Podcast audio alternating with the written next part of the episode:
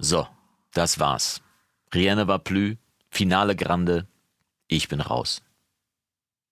Aber bevor ich raus bin, verrate ich dir noch einen kleinen Trick, mit dem du nicht nur deinen Drumbeat, sondern meistens auch deinen gesamten Mix noch ein kleines bisschen besser klingen lassen kannst. Und wenn du dich dafür interessierst, dann bist du hier genau richtig. Ich bin Jonas vom Recording Blog und los geht's.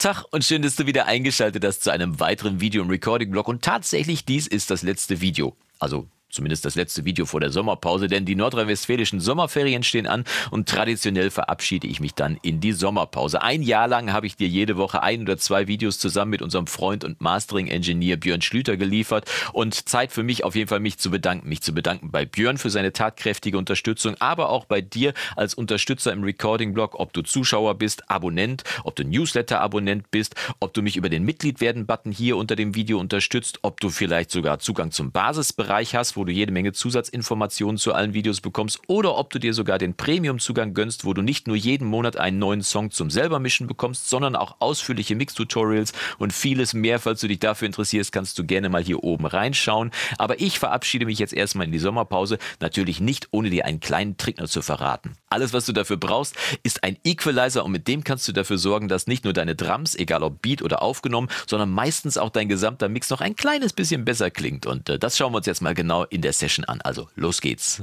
So, da sind wir schon in der Session und tatsächlich alles, was du für diesen Trick brauchst, ist ein Equalizer. Denn ich weiß nicht genau, woran es liegt, aber in einem Mix scheinen sich speziell im Bereich 400, 500 Hertz immer so ein paar Frequenzen aufzutürmen im Verlauf des Mixes, die nicht gut sind für den Mix, die, wenn man sie ein bisschen entfernen würde, den Mix sofort klarer und aufgeräumter klingen lassen. Und wir können uns ja mal anhand dieses Beats hier kurz anhören, über welchen Frequenzbereich wir reden. Das ist übrigens der Beat aus den aktuellen Spuren des Monats im Premium-Bereich. Nur, dass ich es mal erwähnt habe, nicht, dass du fragst, was sind das eigentlich für ein Beat oder was ist das eigentlich für ein Song? Das sind die Spuren im Premium-Bereich. Informationen, wie gesagt, über das i hier oben in der Ecke. Aber wir hören jetzt mal kurz in den Beat hier rein und gucken mal, wie er aktuell klingt.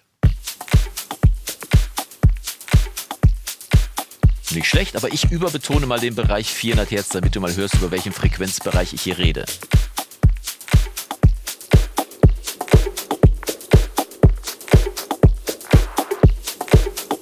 Klingt so ein bisschen, als wenn einer für die Bassdrum gegen so eine Pappe klopfen würde. Ne? Diesen Bereich kannst du also bei so einem Beat ganz charmant entschärfen, indem du dir einen ganz normalen Equalizer nimmst und bei dem im Band 400 Hertz ungefähr ein bisschen rausnimmst. Nehmen wir mal hier so ungefähr 3 dB raus. Das sollte im Prinzip schon reichen. Und für den Q-Faktor, für die Breite deiner Glocke, mit der du absenkst, kannst du ruhig ein bisschen großzügiger umgehen. Ne? Wenn das, äh, der Wert hier 1 oder mehr ist, dann wird die Glocke ja eher schmaler, wie du hier sehen kannst. Und wenn der Wert etwas äh, kleiner ist, sagen wir mal 0,4, dann wird die Glocke deutlich breiter. Es wird also auch oberhalb und unterhalb von 400 Hertz ein bisschen abgesenkt. Aber das Ganze sehr musikalisch. Und wir hören uns mal an im AB-Vergleich, wie es klingt. Ich mache es mal erst aus und dann machen wir es an. Also aus.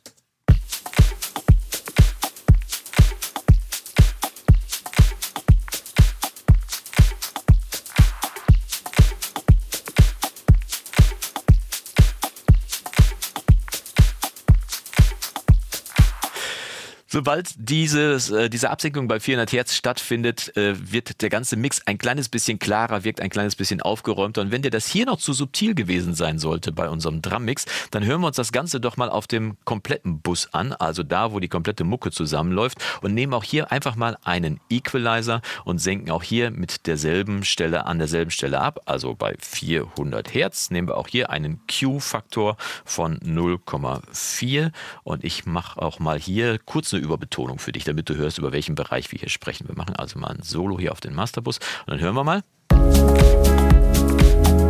Überbetonung.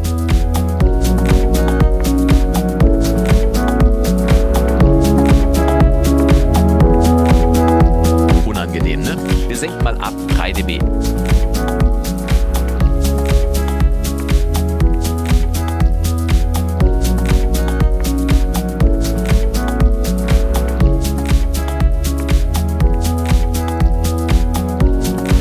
Dir das zu intensiv sein sollte, also ober- oder unterhalb von diesen 400 Hertz zu viel weggeschnitten wird, kannst du natürlich da auch kreativ werden. Du wählst einfach ein bisschen schmaleren Q-Faktor. Wir wählen den jetzt mal hier, sagen wir mal bei 1 wählen wir den mal, ne? so dass es ungefähr eine Oktave umfasst. wir können noch mal kurz hören, wie schmal der Bereich jetzt klingt.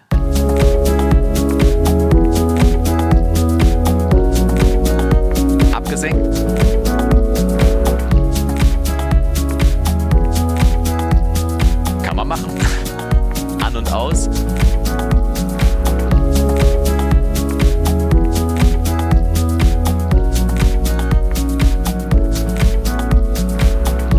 Wenn dir 3 dB zu viel sein sollten, dann nimm halt nur 2 dB, aber du merkst, dass da auf jeden Fall der Bereich deutlich aufgeräumter klingt, der ganze Mix ein bisschen klarer und ein bisschen transparenter und dementsprechend lohnt es sich auf jeden Fall in diesem Bereich bei 400 Hertz mal reinzuschauen. Ob du dann dramatisch mit 3 oder mehr dB absenkst, würde ich nicht so empfehlen, aber so ganz charmant und wie breit du deine Glocke wählst, auch da ist durchaus Experimentieren angesagt. Dabei wünsche ich dir jetzt viel Spaß, verabschiede mich in die Sommerpause und wir sehen uns bis dahin. Mach's gut und Yassou!